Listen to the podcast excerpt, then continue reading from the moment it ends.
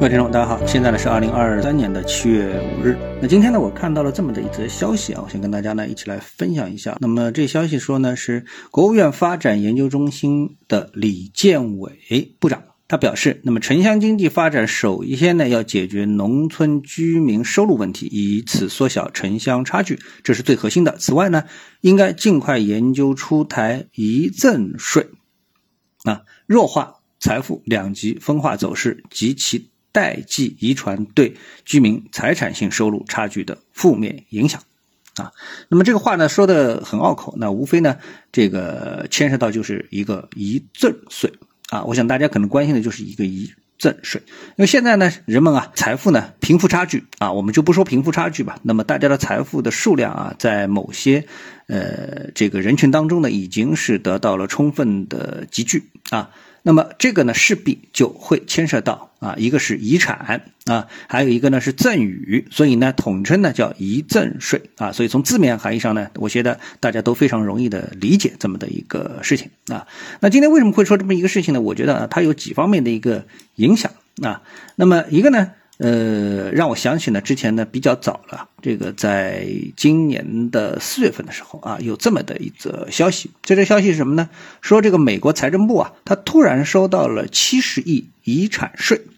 啊，那么大家就打了一个问号，说这个去世的神秘富豪啊，到底是谁？因为七十亿，根据美国的一个遗产税啊，它的一个这个计算的一个标准的话呢，那么说这个遗产税很有可能呢是来自于一位资产至少是三百五十亿美元的这个富豪的遗产税。啊，那么或者呢是同等价值的赠与，或者是一位已经是这个去世的富豪继承人的补交税款。总之呢，它所对应的这个资产是极其的啊巨大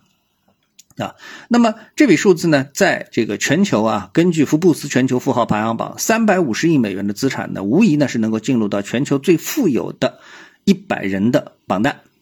啊，所以呢，大家都在找这到底是谁啊？这是多么有钱的一个人啊！这么有钱的一个人到底是谁啊？他这个什么时候啊？最近是谁死了啊？就找了半天呢，大家就对不上。啊，对不上。那么这一点呢，也是让人很奇怪，因为这里面还牵涉到个人隐私。尽管收到了这笔钱，但是呢，哎，他不能告诉大家啊，这个呃是那个那个是谁啊？那么如果说把这个时间推前一年的话啊，提前一年的话，那么有一位呢是符合条件的，那就是二零二一年一月份去世的美国赌王啊。那这位出名呢是出名在他是特朗普的金主，叫谢尔顿阿德尔森，他的资产呢约为是三百五十亿美元啊。好，那么另外呢，这一笔税收呢，也可能是有一场配偶是非美国公民的离婚案引发的。不过离婚一年内的赔偿金通常是被排除在外，所以呢，有这么一个。所以呢，刚刚看到这些数据之后啊，如果说把它引申到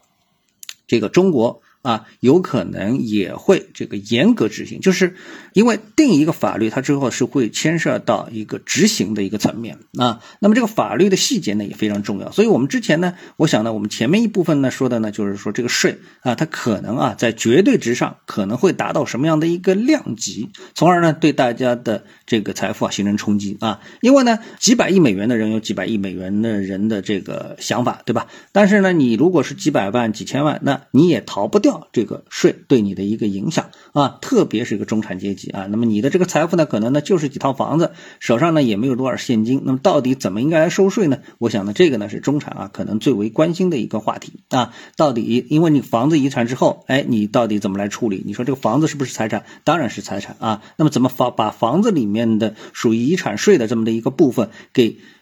这个拿出来啊，因为我们看到前面数字了，三百五十亿啊，这个七十亿就相当于百分之二十。如果说这个税是百分之二十的话，那你一套房子你没有现金的话，那要么你把现金全都交掉，要么把房子劈开啊，是不是会存在这样一个问题呢？这个呢，我觉得呢都会有所影响。那那么对于中国来说的话呢，我觉得啊有另外的两个层面的影响。第一，就是我觉得在中国的制定法律的这个过程当中啊，其实反复的提醒大家，我们会有这么一个法律，但是呢，对于法律的细节呢，是会。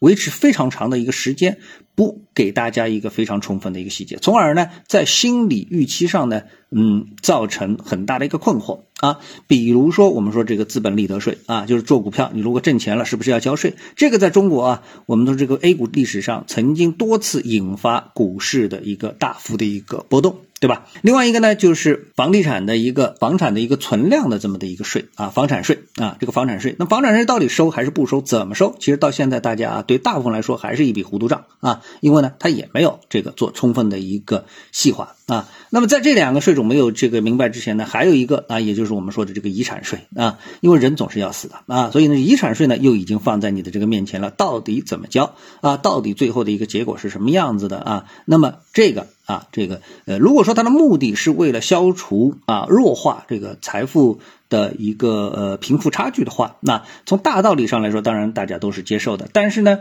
从一个小的层面上面来说的话，那因为我们呢现在呢，整个的中国还在财富的一个积累阶段啊，在中国的一个财富的一个积累阶段，所以呢，在这个财富积累的过程当中，如果说啊让这个人群当中啊有钱的人把他的钱迅速的。呃，进行一个摊薄，是不是对社会的整体的一个经济发展能够起到一个正面的一个作用？其实我觉得这里啊是要打一个大大的问号的。为什么？大家，我相信大家都这个发现了，就是钱啊，在会投资的人手里，他就可以，他可能就拿了这个钱啊，呃，不断的去开公司，然后去投资，对吧？但是这个钱呢，如果是放在了这个呃政府层面啊，比如说财政部把钱拿在手里，他到底拿着这个钱干嘛呢？然后钱如果说是直接给这个普通人啊，他除了消费，其实不能产生一个再投资的一个效果。所以呢，对于中国目前的一个财富水平，是不是应该严格的去按照啊我们说所谓的发达国国家的这么的一个理念，去通过遗赠税的方式进行财富的再分配，是不是有它的合理性呢？我觉得这个呢，其实是需要迅速的研究的啊，需要大家就是说仔细的研究，